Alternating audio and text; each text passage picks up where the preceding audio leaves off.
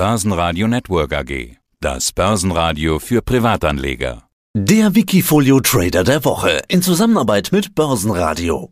Ja, guten Tag. Mein Name ist Alexander May, unter dem Alias von Rubel bei Wikifolio bekannt. Und mein Wikifolio heißt TechDach Top Pick und nimmt die kleineren und mittleren Unternehmen im deutschsprachigen Raum unter die Lupe. Seit etwas mehr als fünf Jahren ist das Wiki am Start, erzielt etwa 10% Rendite pro Jahr im Durchschnitt. Alexander, du investierst in solide Technologieunternehmen, die bereits Gewinne schreiben. Das hattest du mir im letzten Interview gesagt. Trotzdem, das schwierige Börsenjahr 2022 hat auch Spuren bei dir im Wiki hinterlassen. Mit welcher Strategie bist du denn bislang gefahren in diesem Jahr?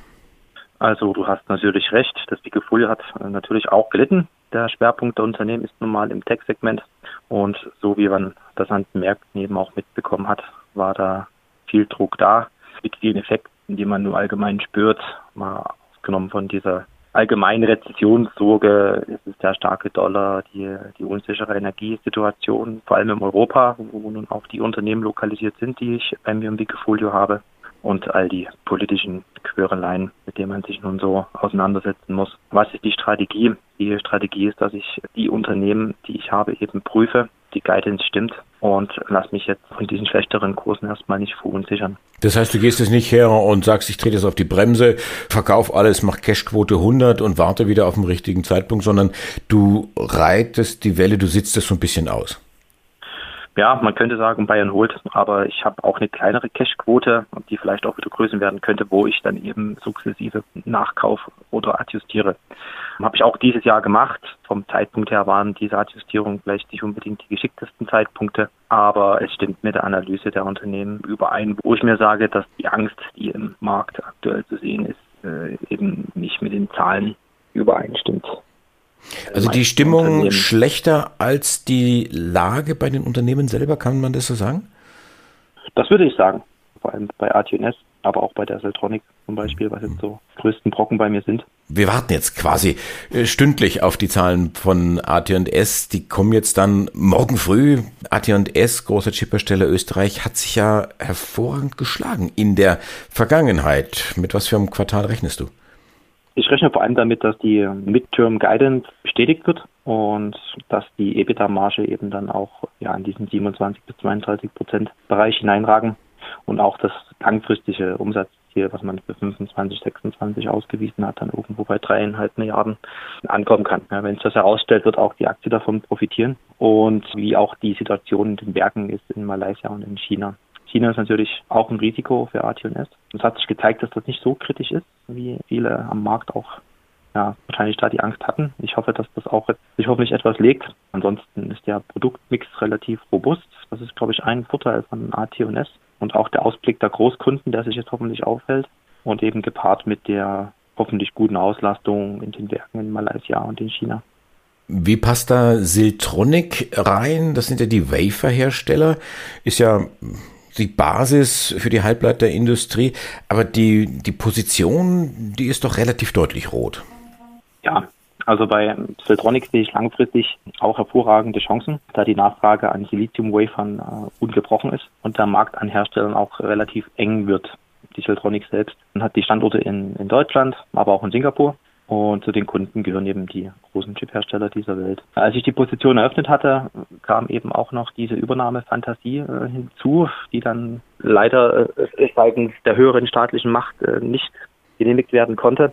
Und das hat zu Großkapriolen geführt, wo man auch deutlich dieses Podest sieht, wo die Aktie mal war. Mittelfristig sehe ich aber da wieder einen deutlich besseren Kurs, der dann auch dreistellig sein sollte, da der nicht nur Währungseffekte, sondern allgemein die Nachfrage nach äh, Siliziumwafern im 200 und 300 Millimeter Bereich eben ungebrochen sein sollte.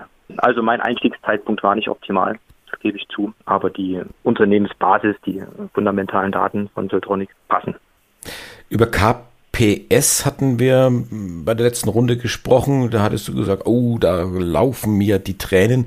Laufen die Tränen immer noch oder sind sie ein bisschen getrocknet?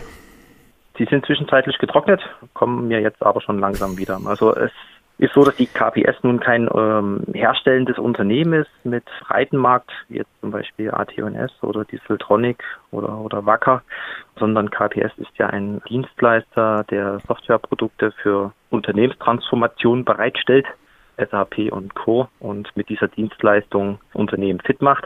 Eigentlich passt dieses Geschäftsmodell sowohl von der beratenden Tätigkeit, die KPS anbietet, als auch die Implementierung, die Kunden dann auch langfristig an die Zusammenarbeit mit KPS bindet.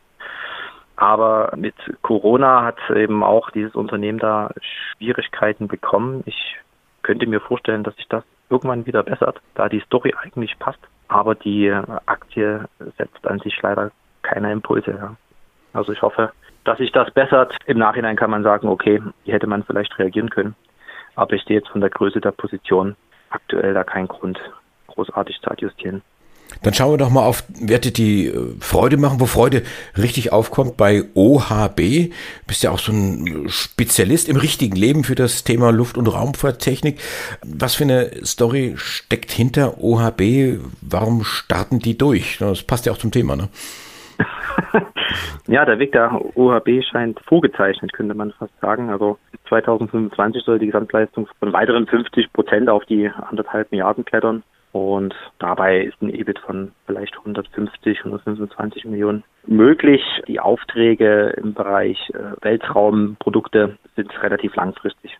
Also das, das bringt eben Stabilität in die Zahlen. Die Aktie ist auch eine enge Aktionärsstruktur, also der, der Aktienpool der Familie Fuchs, der ist nach wie vor bei ca. 70 Prozent. Die Familie weiß, was er an dem Unternehmen hat. Die Beauftragungssituation ist robust. Hohes Gewinnverhältnis, was im Durchschnitt dann auch ungefähr bei 20 ist, ist weiterhin robust. Mhm. Also die Gesamtleistung steigt, ja, der Ausblick sieht gut aus und auch nach ähm, Abschreibungen passen die Zahlen. Also wir haben äh, langfristig eine gesteigerte Leistung. Es ist interessant, dass die, die Aktie an sich sehr schwankt, aber alle Kurse unter 35 sind bei OHP definitiv zu billig. Robust, gutes Stichwort. Äh, da müssten wir fast noch eins draufsetzen, wenn wir über Elmos sprechen. Elmos ist ein interessantes Unternehmen auf jeden Fall. Ich bin davon überzeugt. Auch da stimmt der Produktmix. Die Nachfrage nach äh, Sensoren ist nach wie vor ungebrochen, auch wenn der Markt sehr speziell ist.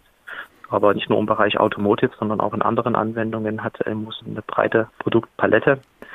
Auch wenn jetzt die strategische Entscheidung kam, eben die, sich von der Fertigung zu verabschieden, sondern, sondern auch eben den Schwerpunkt dann auf die Entwicklung zu setzen, sieht man, dass der technologische Wandel ein Weg ist, den diese Firmen hier mit in die Zukunft bringen und das wird auch dem Wikifolio gut tun. Dann sage ich Dankeschön, Alexander May alias von Rubel, das Wikifolio Tech Dach Top Pick. Dankeschön für dieses Update und alles Gute. Ich bedanke mich und ich möchte mich an der Stelle auch bedanken bei Wikifolio und den Anlegern, die meine Nachrichten teilen und auch investiert sind. Mein Wikifolio ist es für mich eine langfristige Sache, wo ich auch investiert bin und eine ideale Plattform, um sich mit Wirtschaft zu befassen. Wikifolio.com Die Top Trader Strategie. Börsenradio Network AG.